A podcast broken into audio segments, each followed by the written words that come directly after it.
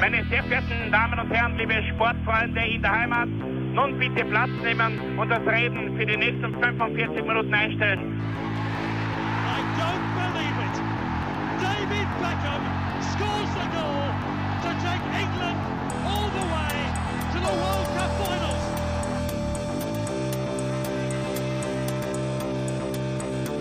Oh, they've scored! I do not believe what I've just seen! Troy Deeney has scored a penalty! He scored! Oh, Troy Deeney has scored from a Leicester penalty that was saved by Almunia! Und warten noch ein bisschen, warten noch ein bisschen, dann können wir uns vielleicht ein Viertel genehmigen. Herzlich willkommen, liebe Zuhörer und Sportfreunde, zur neuen Folge des Trikotaustauschs, dem Podcast über Fußballtrikots und Fußballkultur. Mein Name ist Florian Bruckmüller und an meiner Seite darf ich wie immer Klaus Vogelauer begrüßen. Hola.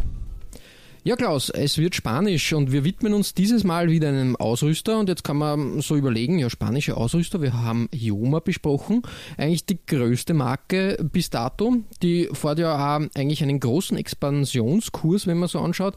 Hoffenheim ähm, jetzt Genau, seit der ja. Saison äh, mit Joma ähm, äh, im, im Gepäck sozusagen. Äh, man hört auch munkeln, dass in Österreich vielleicht bald in der nächsten Saison ähm, Clubs mit Joma ausgerüstet werden. Ja, dann haben wir Kelme besprochen, einem, äh, ein Ausrüster, der ja einen, äh, quasi die Vergangenheit repräsentiert ein bisschen. Ja, stimmt. Im Sinne von, ähm, die haben glorreiche Zeiten in den 80er und 90ern gehabt, fristen jetzt ein bisschen so ein Nischendasein. Aber es gibt ja auch noch einen dritten Ausrüster aus Spanien. Nämlich Luanvi. Ja, da, werden viele sagen- Augenbrauen sich hochziehen. Richtig, äh, du sagst das, war mir auch lange Zeit eigentlich nicht so ein Begriff, man kennt aber irgendwie das Symbol, dieses Blatt, sage ich jetzt einmal, ähm, dieses stilisierte Blatt äh, oder der Baum, man kann, ja, weiß nicht, ähm, wie, man, wie, man das, äh, wie man das drehen und Ich wenden immer es möchte. Stern ist, ehrlich gesagt, aber es ist Ja, es ist, es ist eine so Mischung der aus Natur. verschiedenem. Ich glaube, da kann man viel rein interpretieren. Ähm, es sind auf jeden Fall zwei Dreiecke, gegenverkehrt irgendwie positioniert sind. Und dann ist ein kleiner Stamm unten. Wie das auch immer dann daherkommt, man kann es man kann's nehmen, wie man möchte. genau. Ja, Luanvi, ähm, gar nicht so leicht, irgendwas über diesen Ausrüster fernab äh, von Spanien oder im spanischsprachigen Raum zu finden. Wie gesagt, ähm, der Sitz der Firma ist in Paterna und gegründet wurde die Firma in den frühen 70er Jahren. Also eigentlich auch schon Auch schon relativ eine Zeit. lange dabei, genau. Ähm, der Name des Unternehmens ist ja wieder ein Klassiker, leitet sich von den drei Gründern Luis, Antonio und Vicente ab. Ja, gut, Lu das an wie. ist, ist natürlich ein Klassiker. Wie oft haben wir das schon be besprochen? Es ist unglaublich eigentlich, ja, richtig. Du, du aber ja, also, aber, wenn, es gut anhört, wie es im Fall von Luanvi äh, ist, bei Adidas, Mhm. man, oder vielleicht äh, ist es einfach nur so, weil, sie unsere Ohren schon so da- daran gewöhnt haben. Mhm. Wenn wir jetzt irgendeinen Ausrüster äh, Fockbro nennen würden oder Bruckfo, würden die Leute sagen, Hä? Ja, richtig. oder ja, wir selber sogar auch. Also. Ja, irgendwie, irgendwie schon. Aber es ist halt der, der, der, der alte Adi Dassler Move natürlich. Genau. Das, äh, das kann, man, kann man als Blaupause für, für Firmennamen einfach hernehmen. Ja. Wenn man so aufs Portfolio von Luanvi äh, schaut, dann ist das nicht nur Fußball only. Ja, im Gegenteil Sondern- sogar fast ein bisschen, oder? Richtig, äh, sie bedienen eigentlich grundsätzlich sehr viele ähm, klassische spanische Sportarten, würde ich das jetzt einmal nennen, auch wenn das natürlich nichts mit spanischen Sportarten zu tun haben hat, sondern spanische ähm, Volkssportarten im, im Sinne von Basketball, sehr wichtig, dann Volleyball, Handball, auch im Tennis ist äh, äh, Luanvi äh, dabei und im Padel-Tennis. Ja, das ist natürlich da so richtig, Das wo ist sagen kann. genau, richtig. Sportart. Genau, genau. Und, und Fußball wird gern so ein bisschen nebenbei gemacht. Äh, Fußball und Laufsport, ähm, das muss ja dann irgendwie Hand in Hand gehen. Das sind halt die, äh, die Ein Einsatzfelder, sage ich jetzt einmal. Sie sind im Und- Futsal, glaube ich, auch nicht so un Genau, auf das wollte ich ne? nämlich auch, auch hinaus, eine klassische ähm, Futsal-Marke eigentlich, weil wie gesagt, Futsal ja im spanisch oder im iberischen Raum ja ein, ein, eine gesetzte Bank ist, Ja. was, was äh, Popularität betrifft. Und deshalb ähm, auch hier natürlich immer, immer gern zu finden. Ähm, ja, sonst ist es ein bisschen schwierig. Ähm, das ist jetzt vielleicht Jammern auf hohem Niveau. Die Recherche war diesmal ein bisschen interessanter, weil eigentlich, wie gesagt, fernab der klassischen europäischen, ähm, also spanischen ähm, äh, Clubmannschaften, gibt es da relativ wenig, muss man sagen. Ein bisschen in, Ja. in, in Südamerika. Ich war gerade spanischsprachiger Markt, wenn man es ausweitet, Ja. das schon, ja. Aber Richtig. ansonsten den, den wirklich einen Schritt äh, über die Land, über die Sprachgrenzen gibt es wenige. Also vielleicht ein bisschen, ja, ein bisschen sind sie im, im, im englischen Bereich hinein, aber ansonsten Genau. Äh, passt auch wieder, ähm, das äh, Basketballteam von Gibraltar wird auch von Luan wie zum Beispiel ausgerüstet. ja. Das ist aber auch natürlich, kannst du äh, streng genommen ah, zur iberischen, also das passt ja ja, auch klar. irgendwie dahin, genau, klarerweise. Ähm, ja, dementsprechend haben wir uns da, ich glaube, ein paar Überraschungen auch, also ich war bei ein paar Dingen etwas überrascht, was ich gefunden habe. äh, das hat die, die, die Sache natürlich wieder mal ähm, interessant und spaßig gemacht. Und äh, reden wir jetzt nicht lange um den heißen Brei herum, sondern starten gleich mit deiner Nummer 5. Ausgezeichnet und wir kommen schon zu so, einer, ähm, zu so einem Verein, wo ich selber sagen muss, ich habe nicht gewusst, dass es den gibt. Ja, Ganz ehrlich. Ähm, es geht um den FC Andorra und da wird jetzt jeder sagen, was? Äh, FC Andorra, der spielt ja wahrscheinlich in der andorranischen Liga. Beziehungsweise Andorra ist jetzt, äh, haben wir ja, ja ein Nationalteam, warum gibt es jetzt einen FC Andorra? Das ist alles mitnichten so. Äh, der FC Andorra äh, ist ein, ein, tatsächlich ein, ein, ein Club, ein Verein, der Mhm. allerdings nicht in der andorranischen Liga spielt, was an sich schon ein Kuriosum ist, weil Andorra jetzt nicht die größte Liga hat und eben auch nicht ja, das größte ja Land richtig, ist. richtig.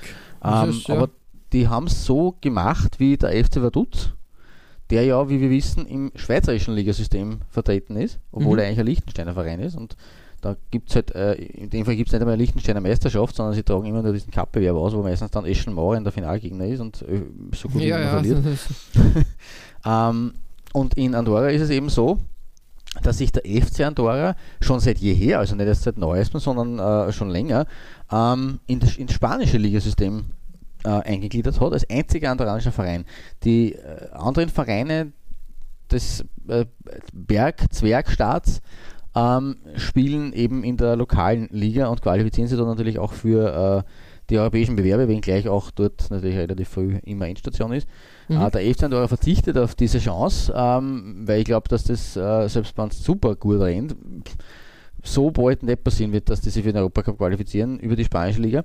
Äh, tatsächlich ähm, sind sie, also sie sind 2018, 2019 ähm, sportlich aus der fünften Liga, aus der Primera Catalana, aus der Regionalliga Kataloniens, also in die Mhm. sind sie eingegliedert, das ist lo- logischerweise als Nachbar äh, äh, Provinz von Andorra, äh, in die Tercera Division aufgestiegen, das ist die vierte Liga, aber äh, es ist sogar noch weitergegangen, weil der spanische Verband hat eine Bewerbung äh, um einen frei gewordenen Platz in der dritten Liga ausgeschrieben, diesen Sommer 2019, äh, weil der CF Reus ähm, oder Reus oder so gut ist dann mein Katal Katalan auch nicht, ja, ja. äh, dies, dieser Verein jedenfalls ähm, aus Katalonien äh, ist äh, wegen finanzieller Probleme schon von der zweiten Liga in die dritte Liga strafversetzt worden, hat dann aber im Sommer bis 17. Juli eine Bürgschaft von 200.000 Euro hinterlegen müssen, äh, um zumindest dritte Liga spielen zu dürfen, hat das aber nicht geschafft und ist damit weiter zurückgerasselt in die vierte Spielklasse strafversetzt worden.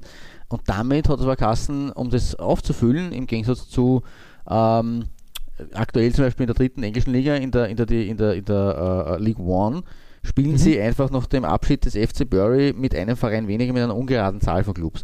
Die Spanier Ja. haben gesagt, na, das äh, wollen wir nicht. Wir schreiben diesen frei gewordenen Platz aus. Äh, und der FC Andorra hat in Summe 452.022 Euro aufgebracht und hat damit sich diesen Platz gesichert. Äh, Mitbewerber waren da äh, um diesen Platz Zamora, Linares Deportivo, FC Intercity, Real Jaén. Ähm, gegen die haben sie sich durchgesetzt und dürfen damit in der aktuellen laufenden Saison 2019-2020 in der Segunda Division B, also in der dritten Liga sogar antreten. Also sie haben mehr oder weniger äh, den Durchmarsch innerhalb von einem Sommer in, äh, durch zwei Ligen sogar geschafft. Also sie haben eine Liga übersprungen sozusagen. Von der fünften in die dritte Liga. Nicht so übel. Das ist aber nicht einmal eine Premiere, weil sie haben in den 1980ern und 1990ern schon äh, drittklassig gespielt in der Segunda Division B. Mhm, mhm. Also darum sage ich, die, das ist es mir erst jetzt auf das, aufs Tableau gekommen, dank Luanvi. Ähm, und man dachte, okay, das ist ein relativ neues Phänomen, äh, aber tatsächlich waren, in, waren sie in den 80ern und 90ern schon im, im spanischen Ligensystem drittklassig vertreten. Was aber dafür aktuell neu ist, und vielleicht steckt da das dahinter, weil man wird ja denken, okay, für so einen kleinen Verein als, als Werkstatt 450.000 Euro aufzubringen, ist, ist, ja ganz schön nicht so ohne eigentlich. Ja, ja, ja, das könnte am Besitzer des Clubs liegen, weil das ist kein geringer als äh, Gerard Piquet, der Ex-Barcelona-Star. Wirklich, war ja. Ja. Hm, hm, hm. Und dementsprechend glaube ich schon, also ich, wie gesagt, ich, bezweifle, dass sie so schnell in den Europacup durchstarten werden. Aber es kann durchaus sein, dass der Herr Piquet, der, der Senior Shakira, ähm, Ja, ja. ähm, ein bisschen was noch vorhat mit dem Verein. Man wird ja, sehen. Du, ein, einmünzen, Genau. Auf wie man es auf gut Österreich so richtig äh, Ah. Football-Manager spielen im, im richtigen. Stil sozusagen. Richtig, genau. Ähm, und ich habe mir das Ganze eben äh, zum, zum ähm, als, als, als, Inspiration genommen, um auf meine Nummer 5 der heutigen Folge den FC Andorra zu setzen. Der Mhm. hat nämlich eben logischerweise äh, auch eine lokale Marke, wobei Luanvi eigentlich ja in der Region Valencia beheimatet ist. Ich glaube, Ja, Paterna ja haben sie richtig, richtig. Das ist aber eh quasi die, die südliche Nachbarprovinz von Katalonien, also nicht weit weg. Ähm, und dementsprechend passt es eigentlich ganz gut zusammen. Und ich habe da ein Foto gefunden vom Herrn äh, Piquet mit äh, den äh, Dressen des, äh, des, des vergangenen Sommers äh, bei, der, bei der Vorstellung der Trikots. Heim- und Auswärtstrikot, das Heimtrikot, die, die andorranischen Nationalfarben. Ähm, ja, jetzt nicht großartig kreativ, aber schaut auch ganz gut aus, wenn man das so eigentlich nicht oft hat. Auch bei den Rumänen zum Beispiel am- nicht. Könnte man ja nehmen, wenn, wenn die Flagge so ausschaut. Ähm, deswegen ganz nett eigentlich gestaltet mit so weißen Ärmeln, also ist, ist ganz okay. Was mir nur besser gefällt, ist das Auswärtstrikot, das ist meine eigentliche Nummer 5, mit diesem ähm, verwischten, ähm, du bist, du bist ein bisschen Firma, was das betrifft, wie man das bezeichnet, mit diesem optischen Effekt, wo so quasi dieses dunkelblau, weißlich und dann wieder in schwarze übergeht. Schaut Ja, fein aus. Die, die, die Übergänge, genau, richtig. Ja, Ja, genau. einfach, einfach fast schon Batik, möchte man sagen. Ja, Batik, genau, das kommt ein bisschen, ja, stimmt, kommt in hin, die ja. in Batik-Abteilung, genau. Genau, also ein sehr, sehr nettes Trikot und eben in der aktuellen Saison 1920 ähm, von Luanvi produziert, also ganz modern und ganz frisch aus dem Trikotkasten. Ähm, das äh, als meine Eröffnung quasi mit was ganz was Neuem, aktuellem. Ja, sehr schön. Wirklich, wirklich ähm, eine tolle Geschichte, auch schöne Trikots, wie ich finde. Ähm, was, was Ausgefallenes. Ähm, ja, das, das passt eigentlich ganz, ganz gut. Bin gespannt, ähm, was der FC Andorra so in nächster Zeit noch vorhat. Ja, müssen wir beobachten, weil das könnte echt noch spannend werden, was da so passiert rund um den Verein Genau. und wie die weiter nach oben oder nach unten rutschen. Ist das Sportliche, Richtig, kann man richtig. dann nicht immer beeinflussen. Ja, ähm, wir haben schon angedeutet, äh, Luanvi kommt aus der Region Valencia und äh, das führt uns gleich zu deiner Nummer 5, weil da wir, ist die lokale, regionale äh, Verbundenheit gleich plakativ äh, auf der Brust zu sehen. Ja, richtig. Ähm, beim äh, Union Deportiva Levante, dem ähm, quasi der Nummer 2 aus Valencia, ähm, ist das natürlich dann aufgelegt, wenn ähm, die, der, der Ausrüster quasi aus, aus dem Vorort sozusagen ähm, stammt, dass da natürlich die, die äh, Mannschaften äh, in Valencia auch mit, mit Luan Trikot spielen. Und so war das auch in der Saison 2009, 2010 bei Levante. Da habe ich mir das ähm, Away-Trikot gekrallt. Mehr dazu aber gleich. Ähm, Levante an und für sich, ja, wie gesagt, ähm, kann man schon sagen, die klare Nummer 2 in, in äh, Valencia. Und ähm, immer hartes Duell mit dem Stadtrivalen, dem FC Valencia. Gegründet wurde der Verein bereits 1909, eigentlich auch schon sehr traditionsreich. Absolut, ja. Was auch zu meinem Trikot passt, weil das ist zum 100-jährigen quasi dann Ah. ähm, präsentiert worden. Steht sogar dann am Trikot drauf. Das ist ja, äh, passt. Stimmt. Ah ja, das steht Ähm, beim Wappen dabei. Ja. Genau. Genau. Ähm, die, die Vorgängermannschaft, also wie gesagt, der, F, ähm, ähm, der FC Levante also war die Vorgängermannschaft und während des Spanischen Bürgerkrieges musste, musste der FC Levante äh, fusionieren mit Real Gimnastico CF Ah, und, und daraus ist dann Union Deportiva äh, Levante geworden, genau. Und äh, den Namen hat man quasi vom, äh, vom FC Levante genommen. Die Vereinsfarben waren aber vom Die äh, schwarz-weißen Trikots quasi, also die, die, die Heimtrikots und das blau, blau ähm, rote Trikot. Das klassische, ja. Mhm. Genau. Ähm, den größten Erfolg hat der Club während des Bürgerkriegs gefeiert, nämlich Aha. 1937. Ähm, da ist, ähm, hat die Mannschaft die Copa de España Libre äh, gewonnen ähm, mit einem 1 zu 0 gegen den Stadtrivalen FC Valencia. Ähm, das ist aber vom spanischen Fußballverband bis zum, glaube ich, September 2007 nicht anerkannt worden, diese Meisterschaft, wegen äh, des Bürgerkriegs. Und erst am der 26. Pokalgewinn, meinst Ja, genau, Pokalgewinn, sorry. Äh, genau, richtig, ja.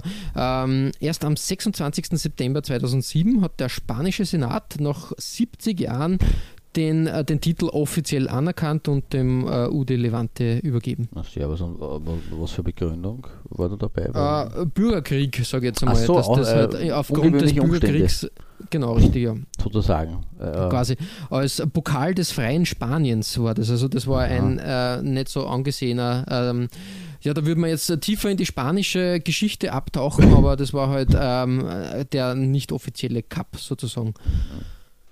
Ja, äh, was gibt es nun zum Udi Levante zu, äh, zu sagen? Ich glaube, so richtig erfolgreich ist man erst in den Nullerjahren geworden. Äh, da hat man sie in der Primera Division etwas, etwas festigen können. Mhm. Weil davor, Und- ich kann mich jetzt nicht erinnern, dass vor, vor davor irgendwie Levante In den äh, 60 großes Thema genau. war. In den 60ern hat es zwei Saisonen gegeben, Okay. 63, 64 und 64, 65, wo man in der Primera Division gespielt hat. Und erst wieder äh, 2004, 2005 äh, hat man die Rückkehr in die oberste spanische Liga feiern können. Okay. Genau, soviel mal zu den äh, Background Stories äh, aus Valencia. Schauen wir uns das Trikot an. Wie schon besprochen beim ähm, Auswärtstrikot schwarz-weiß.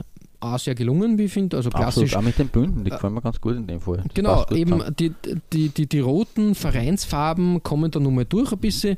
Ähm, seitlich ist da auch nochmal das äh, Valencia-Wappen zu finden. Und es ist einfach, ja, ganz äh, tadellos ge, äh, ge, gebaut, sage ich jetzt einmal, designt. Auch der, ähm, auch der Brustsponsor m, passt sich eigentlich ganz gut hinein, muss man sagen. Habe ich schon schlimmere Varianten gesehen. Und deshalb einmal ein guter Start von mir auf der Nummer 5, Levante, mit einem Auswärtstrikot, was ähm, wirklich solide Arbeit ist von Luan wie. Absolut. Also es äh, sagt man, wie gesagt, sehr gut zu, weil ähm, das äh, Schwarz-Weiß-Design an sich schon ganz gut ausschaut, aber zusätzlich mit diesem Hellrot äh, wirklich eine feine, einen guten Kontrast äh, gibt und, und eine feine äh, äh, ein feines Erscheinungsbild und eben auch, wie du sagst, also das, äh, der, der Brustsponsor, das, das ist ganz gut eingewoben. Also feine, feine Arbeit eigentlich. Gute. Ja, ja, voll, richtig, richtig. Ja, Klaus, ähm, jetzt geht's weiter. Bei dir auf der 4, was findet sie da äh, Tolles und müssen wir da glatt eine weitere Reise antreten? Allerdings, äh, nur bevor wir das machen, äh, ich habe jetzt äh, kurz noch nachgeschaut wegen dem FC Andorra. Äh, die sind aktuell so tatsächlich Zweiter in der dritten Liga nach neun Ja, Spieltagen. schau. also da wartet tatsächlich vielleicht wirklich höhere Wein. Ähm, aber nur so als kurzer Ausflug. Sie sind bislang haben 18 Punkte heuer gesammelt, also einen Schnitt von zwei Punkten Okay. pro Spiel. Ähm, schauen wir mal, was da noch passiert. Äh, aber die Reise, hast du natürlich recht, die Reise treten wir an äh, Richtung Südamerika, wie wir schon in der Vorrede richtig festgehalten haben. Ähm, ist Luan wie heute am spanischen Heimatmarkt äh, unterwegs und eben, wie es oft bei spanischen Marken ja so ist, eben, es war, ist es bei Jomo auch nicht, an, bei Jomo auch nicht, groß, auch nicht so anders oder auch bei Kelme, man streckt dann die philologischerweise ins äh, südamerikanische Ausland aus, ähm, weil da das äh, sprachlich einfach am, am, am, am, am naheliegendsten ist. Ja, Ähm, richtig. Und im konkreten Fall geht es nach Argentina ähm, zu einem Verein, den wir nun nicht gehabt haben, glaube ich, aus Argentinien bislang, den man aber auch Mhm. kennt vom Namen her. Ja. Ähm, und zwar zu den Newell's Old Boys. Mhm, ähm, mhm. Das äh, ist nicht der Bruderverein äh, der Berner Young Boys, Ja, ah. ja, ja. sondern sie stehen für sich, äh, sind auch schon sehr alt eigentlich, ähm, nur ein bisschen älter als Levante, 1903 äh, gegründet. Und äh, man fragt sich, warum äh, hassen die so, weil das ist ein Verein aus Rosario. Ähm, Mhm, mhm. und sie hassen deswegen Newell's Old Boys, weil sie nach Isaac Newell benannt wurden, einem Direktor an der English High School der Stadt, Wirklich. der gleichzeitig auch Fußballtrainer war. Und dementsprechend, warum sie Old Boys sind und nicht Young Boys oder überhaupt Boys, weiß ich nicht, aber Ja, ja, ja. äh, zumindest ist da klar, warum es äh, Newell's Boys sind. Ähm, Mhm. Sie haben äh, Rot und Schwarz als Vereinsfarben. Und auch das ist eine lustige äh, Geschichte. Äh, diese Vereinsfarben, diese Clubfarben sind den Flaggen von gleich zwei Ländern entlehnt, nämlich äh, von Großbritannien und von Deutschland. Weil äh, der Ja. Isaac Newell natürlich Brite war, deswegen Großbritannien, aber seine Frau war Deutsche. Wirklich. Hört, hört. Mhm. Also ein, Ja. ein, ein, ein Tommy und eine Crowd sozusagen, wenn man es im US-amerikanischen Slang Ja, ja, ja. äh, bezeichnen würde. Ein lustige, äh, lustiges äh, Paar. Ähm, lu- lustig ist vielleicht ein bisschen deplatziert, äh, äh, aber ein, ein, ein nicht alltägliches Kombo. Paar, Mhm. äh, die da in Argentinien eben äh, ansässig also gewohnt haben. Und deswegen eben das Rot und das Schwarz. Das Rot natürlich eher Richtung Großbritannien und wenn man sich an die deutsche Flagge der, des Jahres 1903 erinnert, das war ja damals nur das Schwarz, äh, Weiß, Rot. Dementsprechend Mhm. eben diese beiden Farben. Ähm, der Verein äh, News Old Boys wird oft als Los Leprosos bezeichnet, ähm, Mhm. was jetzt nicht despektierlich ist, äh, sondern auf ein Wohltätigkeitsspiel zurückgeführt wird, ähm, das in den 20er Jahren zugunsten einer Leperklinik veranstaltet wurde von den News Old Boys. Ah, okay. Mhm, Und mhm. dementsprechend haben sie diesen äh, Namen äh, von ihrer äh, Benefiz- oder Charity-Ideen äh, zugunsten der, der Leberkranken äh, erhalten. Also auch eine nette Geschichte eigentlich. Äh, diese, die, die, die Old Boys haben bislang äh, sechs argentinische Meisterschaften geholt. Äh, über einen Zeitraum, wo sie die Meisterschaften jeweils anders geheißen haben, da kennt man, kennt man einiges. Von Apertura über Klausura, über was weiß ich, in, in Südamerika ist das nicht so, so einfach. Ähm, was auch noch zu betonen ist, ist, dass äh, dieser Club aus Rosario schon sehr viele bekannte, fast unzählige bekannte Spieler in seinen Reihen gehabt hat. Allen voran die größten der größten des argentinischen Fußballs, nämlich sowohl Diego Maradona als auch Lionel, Lionel Messi. Haben beide Ja, für das die News ist, Old Boys äh, gespielt. Ein, ein Qualitätsmerkmal, möchte man fast sagen. Gell? Absolut. Also es ist, äh, die können schon auf eine bewegte äh, Geschichte und Historie und, und, und, und einen Fundus von Ex-Spielern äh, zurückschauen. Äh, und neben Maradona und Messi haben unter anderem auch Gabriel äh, Batigol Batistuta Ja, wirklich. für die Old Boys gespielt oder auch der heutige Tottenham-Coach Mauricio Pochettino Mhm, äh, oder mhm. Marcelo Bielsa, der war dann später auch Trainer der Old Boys, Ariel Ortega, Gabriel Heinze etc. etc. Also das sind wirklich sehr viele bekannte Namen, die da im Zusammenhang mit den News Old Boys feier, äh, fallen. Und 1970 äh, war ein gewisser Cesar Luis Menotti Trainer der News Old Boys. Der ist dann acht Jahre später mit Argentinien Weltmeister geworden als Trainer. Okay, okay. Also eine Ansammlung, ein Sammelsurium von großen äh, Namen. Ähm, und die haben tatsächlich äh, Luanvi auch als Ausrüster gehabt. Damit schließe ich jetzt den Kreis und, und, und, und, und äh, äh, vollführe den Bogen zurück zu, zu, zum Ausgangspunkt. Ähm, und ich habe mir das Heimtrikot des Jahres 1999 herausgesucht.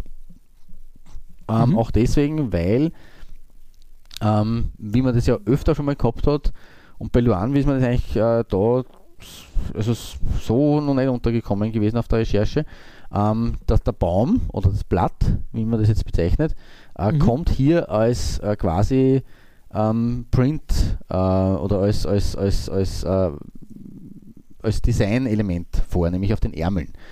Äh, Mhm. Dieses rot-blau, äh, rot-dunkelblau geteilten Trikots, das erinnert ein bisschen an Cagliari zum Beispiel oder an andere oder Rennes, andere Vereine in Europa, die dieses äh, blau-rot geteilte äh, äh, Muster haben. Ja. Und eben in, auf den Ärmeln zieht sie das in den jeweiligen Farben äh, dann nach. Dazwischen ist ein recht schöner roter Abtrennungsstreifen und dann geht es in, in dunkelblau mit hell auslaufenderen ähm, Part in Richtung der, des Ärmelbunds weiter. La Capital, äh, pff, weiß ich nicht, was das für ein Brustsponsor war, schaut aber auch irgendwie interessant aus. Äh, ist zwar so ein Block, ja. der da irgendwie eingefügt ist, finde ich aber gar nicht einmal so deplatziert. Ich finde das eigentlich recht gut gelöst. Passt ganz, also äh, tut nicht in den Augen weh, sag Genau. Dadurch, dass das in, in einer separaten Box geführt wird, ist das eigentlich, äh, eigentlich tadellos zum Anschauen. Genau, ich finde, dass das zumindest geschickter gelöst ist, wie wenn das jetzt irgendwie ohne Box und einfach hin, hineinfließend wäre.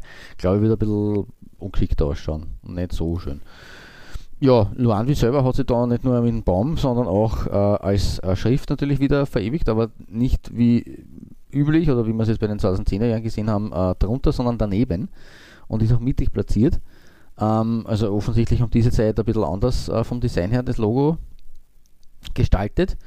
Und ja, daneben das äh, NOB, das Newell's Old Boys Wappen, sehr einfach gehalten, aber auch irgendwo äh, sehr kräftig dadurch. Ähm, die fünf Sterne, glaube ich, stehen für die bis zu diesem Zeitpunkt errungenen fünf Meisterschaften, weil ich glaube, die sechste Mhm, Meisterschaft war später, also nach 1999. Ähm, ja, und in Summe ein sehr aufgeräumtes Trikot eigentlich, obwohl sie so dieses Muster haben und auf den Ärmeln sich eigentlich einiges ausspült, aber ich finde ein sehr strukturiertes, schönes äh, Trikot und deswegen mein Platz 4 heute. Ja, ein schönes Zeitdokument, wie ich finde. Irgendwie Mhm. äh, schreit es schon so nach äh, späten 90ern. Ja. Und ja, ganz, ganz cool auf jeden Fall. Und natürlich auch ein Club, der ein bisschen, um, um das Wort äh, zu verwenden, kultig ist. Ähm, das passt ja ganz, ganz gut. Genau. Das ist richtig, ja. Ja, danke, danke. Freut mich, dass dir meine Wahl gefällt. Ähm, ja, wir machen jetzt, wir setzen uns wieder in den Flieger.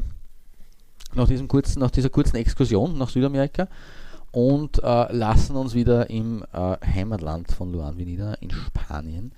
Wir bleiben aber zeitlich, äh, also Zeit, wir machen eine, eine, eine örtliche Reise, aber eine Zeitreise machen wir nicht, weil wir bleiben in den 90er Jahren. In den 90ern, genau. Es geht nach Albacete. Ähm, ein Fußballverein, der auch in den 90ern, glaube ich, seine größten Erfolge gefeiert Mhm. hat. Da hat man nämlich, glaube ich, fünf oder sechs Jahre en suite in der Primera Division residiert. Es war ein Verein schon ein Riesenerfolg eigentlich, ja. Genau, richtig, du sagst das. Ich glaube, ähm, jetzt ist man in der ähm, zweiten, zweiten Liga zu finden. Man, man kratzt immer am, am Aufstieg. Ich glaube, äh, 2018, äh, 2019 hat man den vierten Platz erreicht, ähm, also knapp äh, vorbeigeschrammt. Ich glaube, dass es aber dann Playoffs irgendwie gibt. Also möglicherweise haben sie dann die Playoffs ver vergeigt. Irgendwie, irgend, äh, aber aufgestiegen sind sie äh, jedenfalls nicht. Genau, richtig. Ähm, ja, ein Verein, der eigentlich ähm, Sie 1940 sind, gegründet um wurde. noch kurz, du Ach so, kurz ja, an, einzuhaken, sind aktuell sind sie siebter in der zweiten Liga. Also sie sind wieder Okay. auf Tuchfühlung. Punktgleich mit dem Also- vierten und nur einen Mhm. Punkt hinter Platz zwei. Also, Also es, es ist durchaus möglich, dass, dass ihnen die Überraschung gelingt und der Aufstieg. Schauen wir mal. Äh, wie gesagt, ein Verein, der, ähm, naja, jung, ähm, 1940 ist eher schon junges äh, Eisen, sagen Ja. wir mal, ein Verein. Also jetzt nicht so äh, wie die indischen Vereine, die wir vor kurzem gehabt haben, aber, aber doch jung. Jü- Jüng, also Genau. auch unter der jüngeren, äh, den jüngeren Vereinen zuzuordnen. Richtig, richtig. Und ähm, der Verein ist vor allem als Sprungbrett vieler, vieler großer Talente bekannt. Ein Fernando Morientes hat zum Beispiel ähm, dort gekickt, genauso wie ein Andres Iniesta, der Mhm. bis zu seinem zwölften Lebensjahr bei Albacete gespielt hat Okay. und der im Jahr 2011 äh, 7000 Aktien im Wert von knapp 500.000 Euro äh, vom Verein gekauft hat Selber. da quasi ein, ein wichtiger in, in, ja, Investor einfach ist. Mhm. Und ich glaube, er ist sogar Hauptaktionär inzwischen. Ja, das kann man Ähm, vorstellen bei der Menge. Richtig. Und ähm, das Trainingsgelände ist nach, nach ihm benannt. Das ist das Trainingsgelände Iniesta. Geil. Naja, gut, wenn man schon so einen Spieler äh, Finde ich, Star äh, hat. Oder so, so so Ja, Namen. finde ich aber einen super Schachzug, dass man einfach sagt, das ist mein Jugendverein, Mhm. da habe ich, habe ich gespielt und den unterstütze ich jetzt. Ja, vielleicht benennen wir das Trainingsgelände Gelände des SK in, äh, äh, Mario Kempes Platz oder so. Mario Kempes Arena. Genau. Ja, richtig, war- Arena. Ah, nicht schlecht, ja. Da, da gäbe es sicher einige, einige Beispiele in, in Österreich, wo man, wo man sagen würde, ist das möglich. Ähm, wir schauen uns jetzt einmal das Trikot an von der Saison 95, 96. Ähm, ein klassisch reines weißes Trikot. Da gibt es nicht viel Schnörkeln, nur äh, das Luanvi-Logo ist rot gehalten, ein paar Applikationen in der Kragengegend sind auch rot und was mir auch gut gefällt, äh, das Loanvi-Logo und das Wappen äh, des Vereins ist als, ähm, als Watermark-Logo da zu finden. Und das schaut cool, ganz, ganz toll aus und ist halt wirklich ein simples, simples weißes Trikot. Wenig Schnörkel, m, jetzt kann man sagen, uninspirierend, aber wie gesagt, ähm, die Details machen das Ganze erst zu einem interessanten Trikot Das stimmt. Und dementsprechend bei mir auf der 4. Glück gebracht hat es dem Verein nicht, weil sie sind Ei. in der Saison dann ab, endgültig abgestiegen. Okay, ja, wie es oft so ist, äh, wenn es zumindest wenn man sportlich nicht rennt, dann hat man zumindest immer eine feine Wäsche dabei. Ja, richtig. ist ein schwacher. Trost, aber zumindest ein, ein kleiner Trost. Richtig. Ja, äh, gibt es auf deiner Nummer 3 jetzt auch eine feine Wäsche, Klaus? Würde ich schon behaupten, aber das liegt wie so oft im äh, Eye of the Beholder, also im Auge des Betrachters. Ähm, aber ich finde, es ist ein sehr, sehr nettes äh, Shirt, deswegen, also sonst hätte ich es ja nicht auf meine, meine Nummer 3 gesetzt. Äh, wir müssen aber wieder in den Flieger steigen. Wir kehren zurück nach Südamerika ähm, mhm. und kommen zum Club Atletico Cerro, der mir persönlich mhm. auch nicht allzu viel äh, sagt oder gesagt hat. Ähm, Cerro äh, stammt aus Uruguay, aus einem meiner Lieblingsländer oder einer meiner Lieblingsfußballnationen. Ähm, und zwar aus dem äh, aus, aus, Montevideo, aus der Hauptstadt und dort aus dem Stadtviertel Villa de, de Cerro, also Stadt des, was immer Cerro heißt. Ähm, übrigens ebenso wie die Rampla Juniors. Mhm. Und äh, das Aufeinandertreffen zwischen den beiden ist, äh, also es sind tatsächlich Erzrivalen, die Rampla Juniors und äh, CA Cerro, wie sie genannt werden, also Club Atletico wird meistens abgekürzt. Ähm, und nach dem Derby von Nacional und Peñarol ist äh, das Derby von den Rampla Juniors und von äh, Cerro das zweitwichtigste Derby des uruguayischen Fußballs. Habe ich auch nicht gewusst. Äh, also schlecht, ein, ein, großes Aufeinandertreffen. Ähm, Cerro spielt seit ähm, 2007, damals haben sie 2006, 2007 äh, in der Saison äh, für ein Jahr zweitklassig gespielt. Und seit 2007 mhm. spielen sie wieder ununterbrochen in der Primera Division äh, von mhm, Uruguay. Mhm. Und von 2015 bis 2017 waren wir sogar relativ erfolgreich. Äh, da hat man die Plätze 7, 6 und dann wieder 7 äh, belegt. Also durchaus in der, in der erweiterten Spitze äh, eingenistet, äh, kurzfristig zumindest.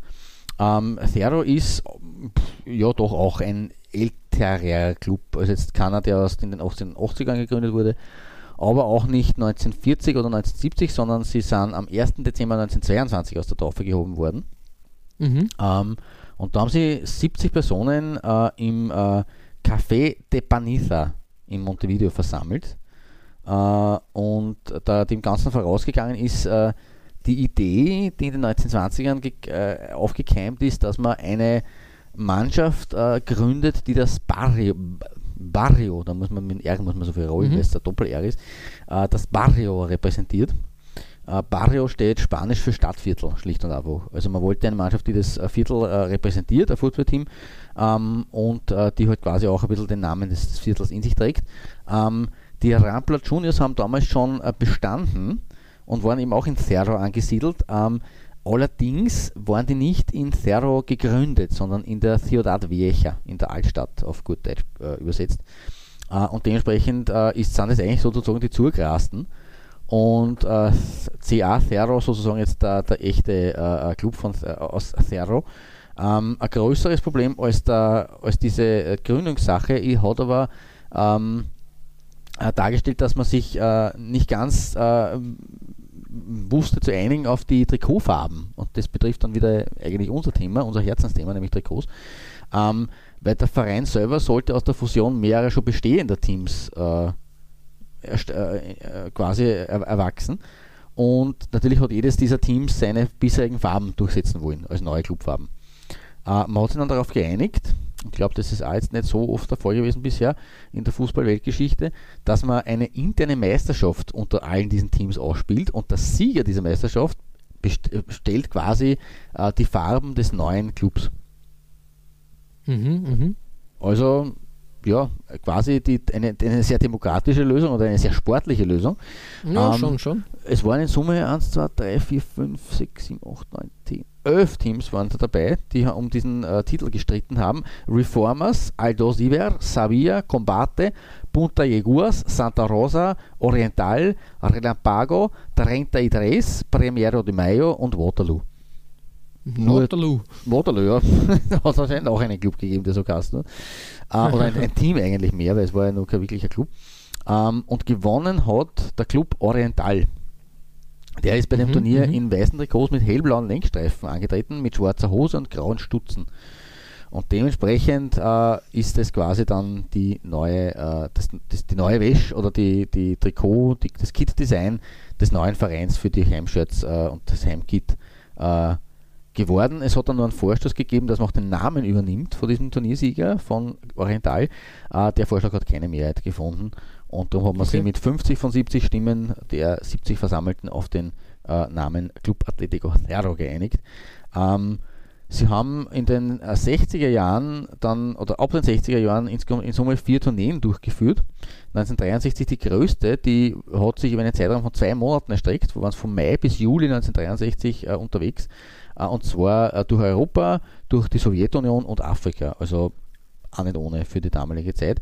Äh, was kurios ist und ein kleiner Sidestep zu unserer USA-Folge, für alle, die sie schon gehört haben, 1967, und das haben wir damals gar nicht eingebaut, weil ich es jetzt erst erfahren habe im Zuge der Recherchen, äh, 1967 hat äh, der Club Atletico Cerro als New York Skyliners ähm, mhm. an der damaligen Meisterschaft der USA teilgenommen.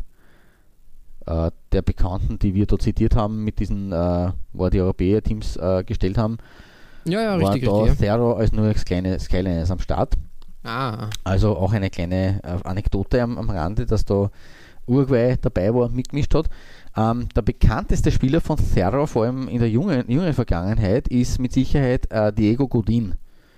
Äh, die Atletico Madrid-Legende, ich glaube, der hat fast 300 Spiele für Atletico bestritten ähm, und hat Mitte der 2000er Jahre seine Karriere bei den Hellblau-Weißen äh, in äh, Montevideo äh, gestartet. Ähm, aber auch ein weiterer Name, der vor allem für uns in, in, in Österreich äh, ein bisschen bekannter ist, hat bei Cerro seine ersten äh, Schritte getan, nämlich Joaquin Bogossian, der Mhm. von 2010 bis 2012 bei Red Bull Salzburg gespielt hat. Auch der mhm, entstammte mhm, quasi Stimmt, ja, richtig, richtig. dem Club Atletico Cerro. Hat man auch schon wieder, man auch schon wieder sieben Jahre her. Ich habe den eins nicht mehr so an der Block gehabt. Aber der hat auch bei Cerro gespielt, äh, die übrigens drei Spitznamen haben in Summe. Die Albi Celeste, logischerweise, hellblau-weiß. Äh, die Vi- Villeros vom, von Vi- Villa de Cerro, äh, de, de, de Cerro und die Cerense. Also das sind so die Mhm, Spitznamen, die, die Cerro trägt. Mit meinem Nummer 3 Trikot, und jetzt sind wir endlich beim Shirt angelangt, äh, sind die Cerense stolzer Siebenter geworden. Das ist nämlich genau in diese Zeit in den 2010ern hineingefallen, wo sie einen Aufschwung gehabt haben. Und äh, das, es handelt sich hier um das Jahr, um das Heimshirt des Jahres 2017, ähm, wo sie eben Siebter geworden sind in der Primera Division.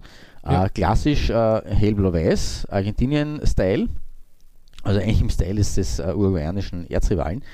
Äh, aber mh, ein bisschen ja, aufgelockert. Also die Ärmel sind einmal weiß, einmal hellblau. Das ist schon mal das eine. Ähm, die, der hellblau-weiß-Streifen, da gibt es so im, im Schlüsselbeinbereich äh, eine weiße Partie. Das ist eigentlich auch mit dieser Schräge ganz nett äh, abgesetzt. Passt auch zu dem Dreieck, äh, das äh, das Clubwappen da irgendwie darstellt, wo ein Zero nochmal so drüber hängt als Schärpe.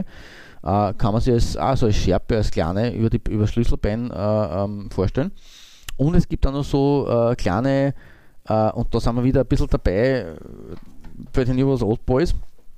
Ähm, es schaut aus wie Dots, aber es sind kleine Luanvi-Bäume, glaube ich, die da sie in, in, in diesen weißen Streifen hinunterziehen. Es ist auch Mhm. ein bisschen den, die, die, äh, das Wappen, das Logo des Ausrüsters äh, Nummer verwendet. Und dieses äh, herrliche Trikot auf meiner Nummer 3 stammt natürlich von Luanvi. Ja, sehr schön. Ein wirklich schönes Trikot. Ähm, modernes Design, wie ich finde. Absolut. Echt, echt gelungen, ja. Äh, schade, dass das in Europa nicht äh, zu sehen ist in einer Art und Weise. Hätte, hätte sie durchaus was verdient. Ja, definitiv. Also es könnte man auch, ja, vielleicht hört uns ja irgendwer zu, der da fürs Design zuständig Ja, ist. richtig, vielleicht richtig, schnappen sie da auch die Ideen auf. Wir machen das gerne, wir, wir legen gerne Rutschen zwischen den Ausrüstern oder zwischen den Kontinenten, äh, um es auf gut Österreichisch zu sagen. Und ja, würde mir gefallen auch in Europa. Es ist auf jeden Fall eine gute Sache. Das Gold TV ist auch ist ähnlich, es fällt ähnlich wie bei den, bei den Heroes Old Boys. Ich finde, dass das ganz gut gelöst ist mit diesem äh, Kasten, mit diesen schwarzen Umrandungen. Das schmück, schmiegt sich dann ganz gut ein. Vor allem mit dieses äh, Längsstreifenmuster. Das ist eine runde Sache. Ja. Richtig, richtig. Also- das passt ganz gut. Genau, so gesehen dann ein verdienter Bronzeplatz. Freut mich, dass es äh, auch dir gefällt. Und äh, wir kommen bei dir auf, der, auf deiner drei, müssen wir wieder zurück nach Europa. Also wir fliegen heute zwischen den Kontinenten, zwischen den zwei traditionsreichsten Fußballkontinenten nur so hin und her. Äh, Mhm. Und wir kommen zu einem Club, den wir jetzt eigentlich schon zweimal gefeatured haben in jüngerer Vergangenheit. Äh, sowohl du als auch ich, also eigentlich sogar dreimal. Ähm, und es ist auch spannend, dass die von Luanvi bestückt waren oder wurden oder, oder noch immer sind.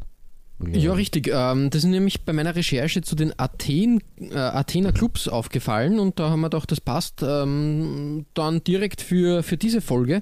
Wir sind nämlich wieder in Athen gelandet, nämlich beim Panionios ähm, FC, ähm, ähm, dem Athener äh, Club.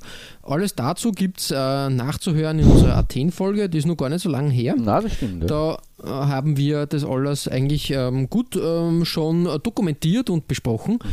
Wie gesagt, äh, Luanvi ist da jetzt äh, seit geraumer Zeit am Ruder und es ist mir dann aufgefallen bei der weiteren Recherche, dass Luanvi in Griechenland ein paar Clubs unter Vertrag hat. Mm, okay. Mir scheint, dass das halt auch wieder so diese, dieses typische Griechenland und Essex, äh, Ja. äh, die, diese Thematik ist, dass da irgendwie ein, ein, ein Händlernetz oder ein Vertrieb äh, da ist, der sich halt in Griechenland mit der Marke auseinandersetzt oder zu tun hat und dementsprechend äh, Trikots liefert. Auch im Basketball natürlich äh, passt Luanvi oder super nach Griechenland. Ist ja, die Nationalsportart, weiß nicht, ob es Nummer 1 oder Nummer 2 ist, Basketball in Griechenland, aber sicher, sicher auch populär wie, wie Fußball. Und Luanvi als, als Ausrüster von Basketballteams da auch eine gesetzte Bank. Zum Trikot selber, ich finde das auch sehr äh, modern interpretiert, dass man da die Vereinsfarben ähm, nicht ganz genau trifft on point, aber doch irgendwie, ähm, irgendwie verwendet. Ähm, weil, mh, wenn man sich anschaut, das Vereinswappen, da ist ein sehr kräftiges Rot und ein sehr kräftiges Blau. Mhm. Die Streifen äh, sind jetzt in Rot gehalten und, und die Ärmelpartien aber nicht ganz exakt dieses kräftige Rot. Vielleicht ein bisschen mehr ins, ins Neonrot fast schon, würde ich behaupten. Ja, Und ähm, die, also die, die Konträrstreifen Dann sind eher in einem Himmel, Himmelblau. genau, richtig. Himmel bis türkisblau, das ist irgendwie kein, Also, also, kein äh, passend eher zur, zur griechischen Flagge, die da auch in der Mitte zu finden ist. Mhm. Ähm, die ähm, anderen Elemente, also die restlichen Elemente, sind in einem sehr dunklen Blau gehalten. Zu dunkel, um mit dem Vereinswappen abzu, äh, sich abzustimmen. also ganz arger Mix irgendwie. Mhm. Trotzdem sehr gelungen und die Farben, obwohl man jetzt sagen würde auf den ersten Blick, ja, kann das funktionieren? Ja, es funktioniert, wie ich finde. Mhm. Man sieht es zum Beispiel am Luanvi-Logo, was auch in diesem kräftigen Dunkelblau da ist. Das passt hervorragend zum Rot einerseits und auch als schöne Konträrfarbe zum hellen Blau. Ja, absolut, definitiv. Genau. Sehr, sehr schön Ähm, anzuschauen. Also vor allem, ja, Ich finde, simples, simples Design, aber trotzdem, trotzdem auch von der, von der Farbenlehre, von der Farbabstimmung Mhm. her was, was ganz Tolles. Und dementsprechend bei mir auf der Nummer 3 Sehr, sehr ein gute, schönes Trikot aus, aus Athen. sehr, sehr gute Wahl.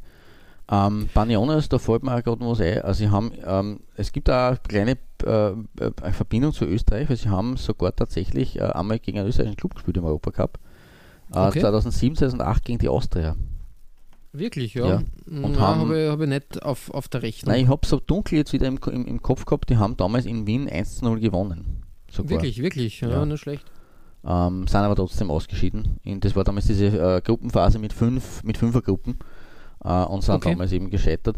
Und ich bilde mir ein, aber das, das ist jetzt sehr ähm, spontan, da- das ist äh, müsste nochmal noch mal, äh, bestätigen lassen, äh, gefährliches Halbwissen, aber ich bilde mir ein, dass ich irgendwo mal was gelesen habe von einem Europacup-Ausschluss in der, in der jüngeren Vergangenheit. Also nicht von einem Okay. Europacup-Ausschluss im Vorfeld, aber dass sie bei irgendeiner äh, einer, einer ähm, K.O.-Begegnung ähm, nach einem ersten Antreten, also ich glaube, dass das Baniones war, dass sie, dass sie da dann äh, quasi, ähm, dass das für einen Gegner gewertet worden, worden ist. Aber das mir Okay. nochmal, das Mhm. habe ich unlängst einmal aufgeschnappt. Man dachte, ah, da Okay, schon ein okay. Banione Mhm, und mhm. habe mich erinnert an unsere Athen-Folge. Ähm, kriege ich jetzt auf die Schnelle nicht zusammen. Weil das Ja, äh, doch am falschen Fuß. Problem. Kein Problem. Ähm, ich hoffe, ich erwische dich bei deiner Nummer 2 nicht am falschen Fuß, ähm, weil da du dann vermutlich äh, sonst Granada. Ja, das ist es eine, eine also diese Überleitung äh, war jetzt wie gemalt. Ähm, äh, du hast recht, es spielt Granada, weil auf meiner 2 äh, haben wir den FC Granada, der im Gegensatz zu seinem großen Rivalen FC Malaga, der mittlerweile in den Tiefen der zweiten Liga versunken ist derzeit, Mhm. ähm, aktuell wieder für Furore sorgt und äh, es ist eigentlich auch, keine, auch schon eine gewisse Tradition bei diesem Club vorhanden. Sie sind 1931 gegründet worden als Recreativo de Granada. Ähm, Okay. Ich muss jetzt dazu sagen, jetzt bleibe ich, also nach den Ausflügen nach Südamerika bleibe ich jetzt mal in Europa. Ähm, zehn Jahre nach der Gründung waren die Gran Granaten, Ja, wie, ja. auch wieder so ein Mysterium, wie heißen die Einwohner von Granada? Die Granada, Granada jeden Die Grenadiner. Grenadinen. St. Vincent und die Gran Granadinen. Egal, äh, zehn Jahre nach der Gründung waren sie bereits zum ersten Mal erstklassig, nämlich, nämlich 1941. Ähm, und haben dann in den folgenden Jahrzehnten in Summe 17 Jahre in der Belle Etage des spanischen Fußballs verbracht. sind aber eben in den 70ern wieder dauerhaft noch weiter unten abgerutscht, wobei sogar ein Österreicher in dieser Zeit in äh, Südspanien aufgegeigt hat, bei Granada, nämlich äh, ein gewisser Thomas Paritz, ex, äh, Ah, okay, ex okay, okay. Austria-Sportdirektor und und und. Der hat von 74 bis 77 bei Granada gespielt und ist mit Mhm. Äh, den Granade, da, Granadaten äh, Wir wissen schon. Ja. in, äh, 1975, 76 in die Sekundadivision abgestiegen. Aber Okay, okay. ja, Mhm, mhm. hat das mitgemacht. Äh, Granada war dann in den 90ern sogar durchgehend drittklassig. Und in den 2000ern äh, sind sie tatsächlich an die wirkliche Talsohle äh, gekommen. Äh, da waren sie Oh sogar ja, einige. Jahre in der vierten Liga, in der damaligen Tercera Division. Oh, oh, oh. Mhm. Also richtige, richtige äh, Talsohle erreicht. Äh, richtig äh, bergauf gegangen ist aber dann wieder mit dem Einstieg der Familie Pozzo, die man aus, äh, von Udine zum Beispiel aus Italien kennt. Äh, Die Mhm. sind 2009 äh, wieder eingestiegen und ich glaube, mich erinnern zu können, dass wir Granada schon mal gehabt haben und du da eher ein bisschen was erzählt hast. Ich weiß nur mehr nicht mehr in welcher Folge, aber bei 119 Folgen kann man schon mal Wird's, wird's vergessen. kritisch langsam, Genau. ja, richtig. Tatsache ist, 2019 sind, sie wieder, äh, sind sie eingestiegen bei Granada und vor zwei Jahren danach, im Sommer 2011, hat äh, der FC Granada nach satten 35 Jahren äh, die Rückkehr in die Primera Division feiern können. Also ein rasanter Aufstieg, ähm, Mhm. Wunschkonzert kann man fast sagen. Ähm, Ja, doch. Sie haben sie dann immerhin vier Jahre lang äh, oben gehalten, äh, bevor sie 2015 als 18. wieder äh, runter mussten. Aber aktuell, wie schon angedeutet, sind sie wieder da und das stärker denn je, weil nachdem sie im Sommer 2019 wieder aufgestiegen sind, ähm, stehen sie aktuell, wir, die Folge nehmen wir jetzt auf und kommt heraus Ende Oktober 2019. Und Mhm. aktuell stehen sie auf Platz 3 in der Primera Division, nur hinter Real und Barca. Ja, das ist schon, das ist eine Aussage, sage ich jetzt Das einmal. ist ja. vor allem zu diesem Zeitpunkt der Saison, es sind immerhin dann schon über zwei Monate gespielt, ähm, Ja, doch, ja. wirklich eine, eine Duftmarke, die sie da gesetzt haben. Ähm, und man war sogar schon Zweiter heuer und hat Oha. in Madrid bei Real äh, 2 zu 4 nur knapp verloren. Also hat auch jetzt nicht irgendwie äh, ein Debakel kassiert, sondern sich da durchaus gut geschlagen. Ähm, und äh, das nehme ich doch glatt äh, heran und sage, äh, wir schauen in die jüngere Vergangenheit zurück. Ähm, und meine Nummer zwei äh, stammt aus der Comeback-Phase von Granada, aus, äh, aus der Stadt der Alhambra. Und zwar 2012, 2013. Äh, da hat es mit Platz 15 den Glastal gegeben in diesem Heimjersey, ähm, das ich meines Erachtens auch wirklich sehr schön ist. Äh, es sind mehr oder weniger, ähm, also es sind ähm, Querstreifen, relativ breite Mhm. weiße und kleinere rote. Und in den roten wiederum gibt es Längsstreifen, die so eine Art Doppler-Effekt darstellen, wenn, wenn man das so nennen will, weil sie einfach äh, Ja, immer weiter schon, auseinander gell. gehen. Ne? Äh, dazu die, die, die, also Rot und Weiß, dazu noch eine weitere Farbe, die Farbe Blau, die auch ein bisschen so ähm, beim, beim FC Granada präsent ist. Äh, Caja Granada, der Hauptsponsor, und Luanvi, der, der, der Sport Ausrüster, äh, sind in Blau gehalten. Dazu gibt es da kurze, also sowohl die Ärmelbünde als auch die, die äh, paar kleine Schulterapplikationen, die in Blau gehalten sind. Aber ansonsten eine sehr, sehr schöne runde Sache mit der blauen Hose noch dazu. Ähm, finde ich, ist das echt äh, eine sehr reife Leistung von Luanvi und von Granada. Ja, finde ich auch. Wirklich, wirklich ähm, tadellos, ja. Genau. Und darum meine Nummer zwei, wie passend, äh, dass sie eben auch heuer schon mal Zweiter wurden. Und bei mir landen sie jetzt auch auf Platz 2. Perfekt, da schließt Genau. sich der Kreis. Ja, richtig. Und Kreis ist, ist so ein, ein, Stichwort, das greife ich gerne auf, ähm, weil wir haben am, auf der Brust deines nächste, deiner, deiner Nummer 2 auch so ein, ein Kreis als Brustsponsor ein bisschen drin. Und wir kehren jetzt tatsächlich in die Fußball-Hochburg äh, im Umkreis äh, des Luanvi-Produktionsstandortes oder der Zentrale zurück. Ja, genau, richtig. Äh, vollkommen richtig. Der FC Valencia, das große Aushängeschild ähm, des äh, Fußballs in Valencia, war auch einmal ein Luan wie Benutzer sozusagen und hat in der Phase, äh, ich habe das Trikot äh, gewählt aus der Saison ähm, 99, 2000 Mhm. und das war sicher eine sehr erfolgreiche Phase für den Verein. Da war man nämlich ähm, Ja. Finalist der Champions League. Genau. Also 2000 und 2001 jeweils äh, Finalist.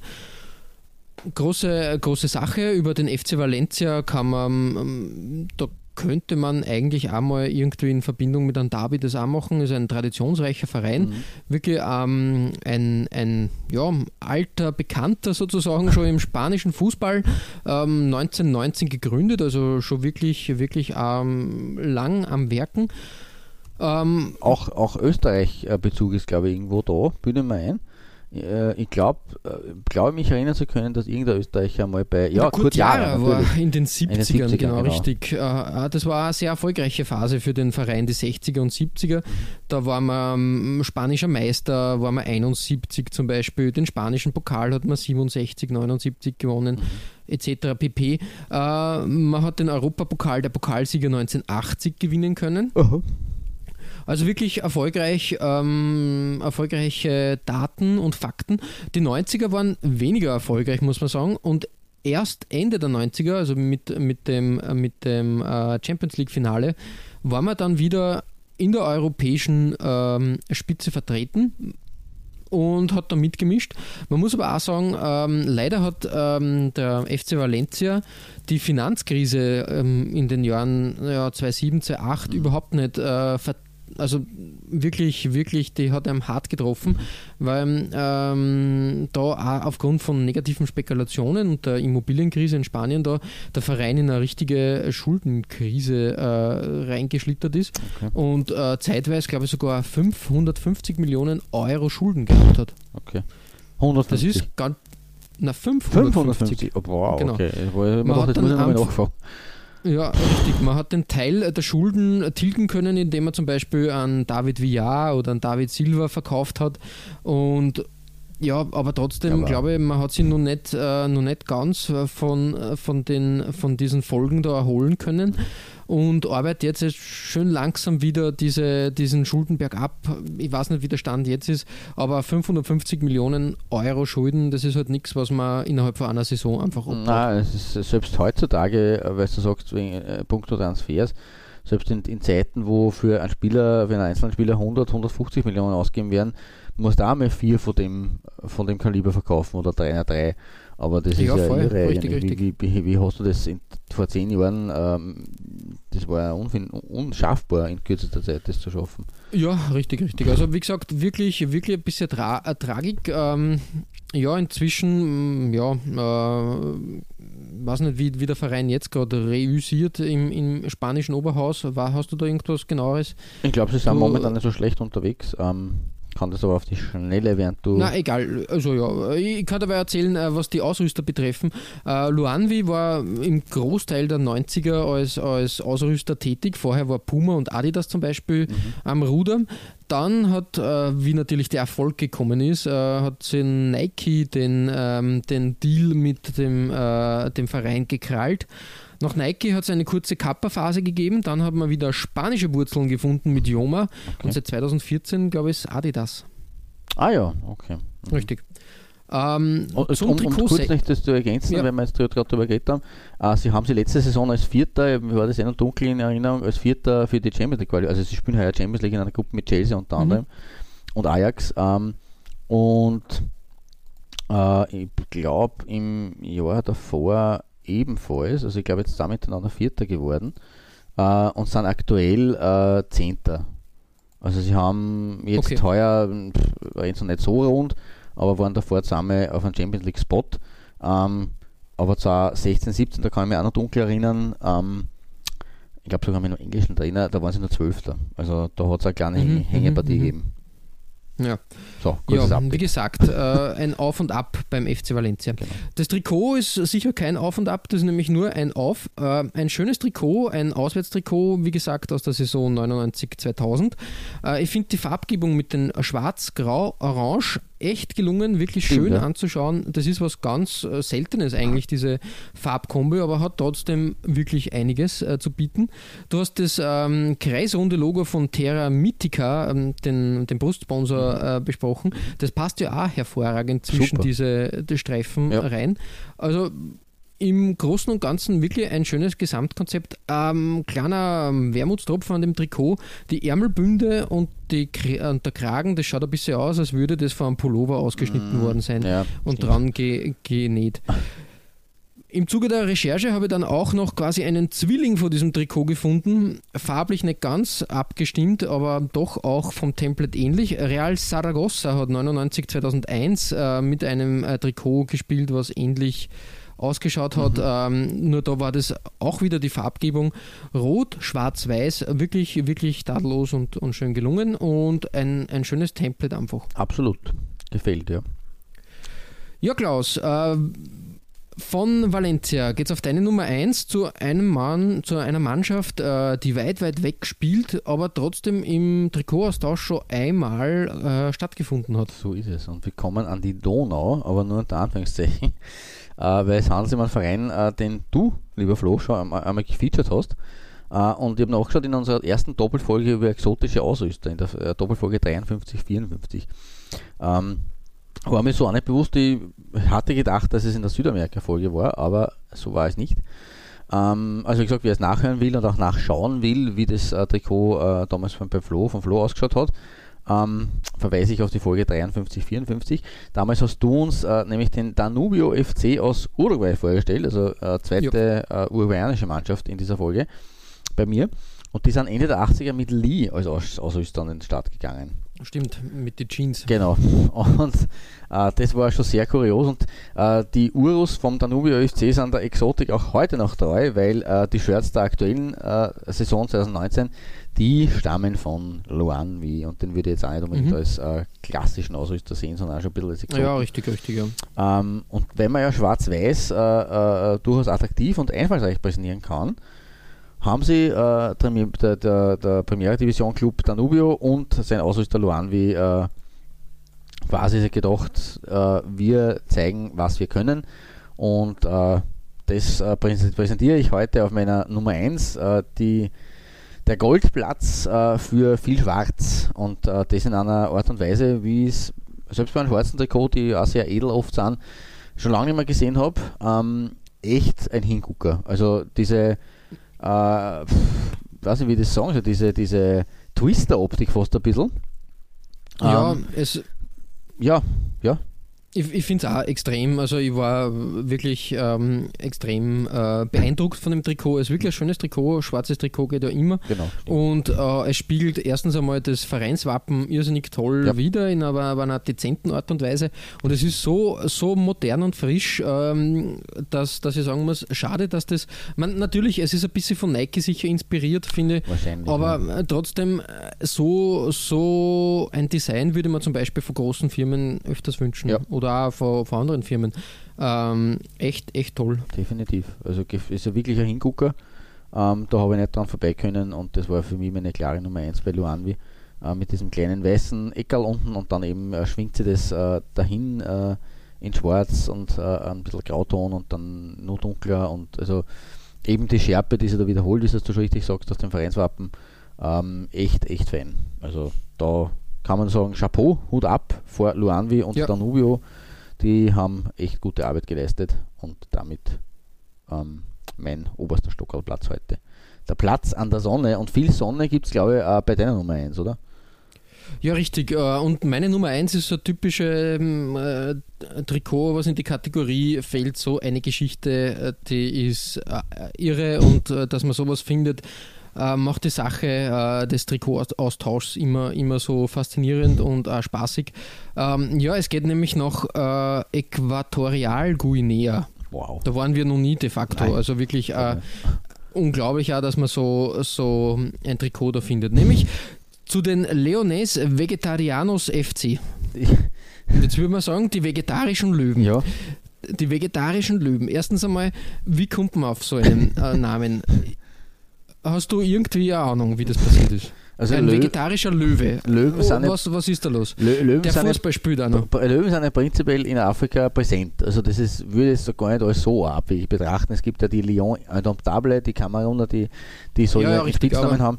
Aber als Clubteam, äh, pff, also wie, wie ein ein vegetarischer Löwe, vielleicht sind sie deswegen in grün, aber die Geschichte muss man erklären. Das Ja, da habe ich keinen Clou. Sehr, sehr gerne. ähm, der Verein ist relativ jung. Der ist nämlich erst am 20. Juli 2000 gegründet worden. Okay. Und zwar von einem militanten spanischen Vegetarier aus Granada. Ah, okay. Juan wir den- Manuel Rojas. Da haben wir genau. quasi die, die, den Verweis auf meine Nummer 2. Da Richtig, Granada richtig, seine, du sagst das. seine äh, Der-. Ist als ähm, äh, vegetarischer Missionar durch die Welt gezogen und hat eben im Jahr 2000 Fuß gefasst in Äquatorialguinea, Okay. besser gesagt in Malabo, wo der Verein äh, seinen Stammsitz hat und hat dort, ähm, weil er auch gerne Fußball spielt, ähm, eben diesen Verein gegründet, die Vegetarischen Löwen. Er hat sich aber dann relativ flott irgendwie nicht festlegen wollen, dass er für immer da den Verein führt. Er war, glaube ich, sogar Präsident und Trainer am Anfang und ist dann weitergezogen. Ähm, äh, 2006 in die indische Kleinstadt Pushkar und hat dort einen Hungerstreik angezettelt, um die Errichtung eines Sportplatzes zu erzwingen. Ähm, er wollte dort eine Gruppe junger Vegetarier zu Fußballspielern ausbilden. Also quasi das, was er schon in Malabo gemacht hat. Weil ich glaube, dass da auch so die, die, die, die äh, Ethik ist, dass du, wenn du beim Verein spielst, auch Vegetarier sein musst. Okay, Jetzt wir logisch. sagen, ja, als Vegetarier kann man da so viel, die, die, das übliche Thema Vegetarier und Leistungssport, funktioniert das? Ja, anscheinend doch, weil der Verein hat 2017 und 2018 die Premier League, die äquatorial-guineische Premier League gewinnen können und 2014 den Cup. Ja, Nicht schlecht, oder? ja.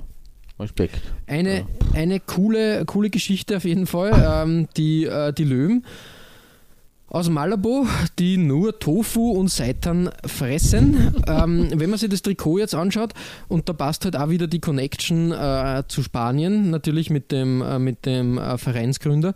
Luanvi als Ausrüster. Ich habe ein äh, Trikot aus der Saison 2016, 2017 hier. Klassisches Grün, passt natürlich zu Vegetariern, würde Ja, man sagen, klar, aber trotzdem auch oben wieder dieser Batik-Effekt, nenne ich das jetzt einmal, Mhm. der da so leicht verschwimmend ist, in grau, schwarz gehalten. Jetzt vielleicht nicht das schönste Trikot, was wir, was wir heute präsentiert haben von Luanvi, aber sicher die kurioseste Geschichte. Ja, definitiv. Also da, ja, Muss, man, muss man sagen, äh, Geschichten, die nur äh, militante Vegetarier schreiben können. stimmt. Ja. Ja, Klaus, äh, damit schließen wir unseren kleinen Schreifzug äh, durch äh, Spanien oder ähm, besser gesagt mit Luanvi. Äh, war wieder mal interessant. Wir haben wirklich auch wieder bei diesem Ausrüster gesehen, die kleinen Ausrüster haben nicht immer. Wie soll man sagen, ich möchte das jetzt nicht äh, negativ. Also es gibt da nicht nur positive Sachen, aber äh, wenn was passiert und wenn was gut gemacht wird, dann, Dann ist das on boom. point und wirklich schönes Design. Bam, kann man sagen. Ja, Genau. absolut gut, gute, gut zusammengefasst, gute Analyse. Ähm, man muss halt natürlich schon äh, erwähnen, dass man, wir haben ja unsere Top 5 da immer. Also die Flop, Flop 5 gibt es ja immer nur bei unseren, oder hat es immer nur gegeben bei unseren Worst äh, oder, oder äh, Shit Kids oder, oder quasi Grusel, Ja, ja. Gruselkabinett, da die groß. Ansonsten sind das ja immer ähm, Top-Jerseys, äh, die, also die, die uns am besten gefallen und nicht die, die uns schon am schlechtesten gefallen. Und selten einmal streuen wir auf Nummer 5 eins ein, wo wir sagen, "Uh, das ist eigentlich nicht so besonders. Ähm, deswegen wird Luanvi sicherlich oder andere Ausrüster, wo wir Folgen schon darüber gehabt haben, auch einmal den einen oder anderen Ausreißer gehabt haben oder Patzer. Ähm, aber Fakt ist, dass Luanvi oder eben die kleinen Ausrüster wirklich auch äh, sehr, sehr gute Arbeit leisten und das sieht man, hat man in der Folge wieder gesehen. Ihr findet alle besprochenen Trikots als Nachlese der Episode auf unserer Facebook-Seite. www.facebook.com slash Trikotaustausch Infos rund um den Podcast oder auch über uns selbst findet ihr auf unserer Homepage. www.trikotaustausch.at Weitere Trikotaustauschgeschichten findet ihr auf unserer Instagram-Seite unter Trikotaustausch oder eben auf unserer Facebook-Page. Wir freuen uns über Feedback, gerne als Kommentar oder Message auf Facebook oder per Mail an. Feedback at Trikotaustausch.at Wenn euch unser kleiner Podcast gefällt, freuen wir uns natürlich auch über 5 Sterne auf iTunes. Ja, Klaus, äh, beim nächsten Mal bleiben wir quasi wieder geografisch in der Nähe. Das haben wir ja gern, äh, gerne, gerne gemacht und, und, und immer wieder praktiziert. Und dieses Mal passt es ja, dass wir nach Madrid wandern Genau. Und uns einmal das Derby in Madrid anschauen. Atletico gegen Real. Wird eigentlich eh Zeit. Prallen gell? zwei Größen aufeinander. Arg, dass wir das so Nicht bis jetzt ausgespart haben. Du sagst das richtig, richtig. Aber wirklich, da gibt es äh, interessante Trikots. Wir splitten das wieder auf in Atletico und Real. Bis zur nächsten Folge verbleiben wir wie immer mit sportlichen Grüßen. mit einem herzlichen Gut Shirt. Und natürlich bis bald.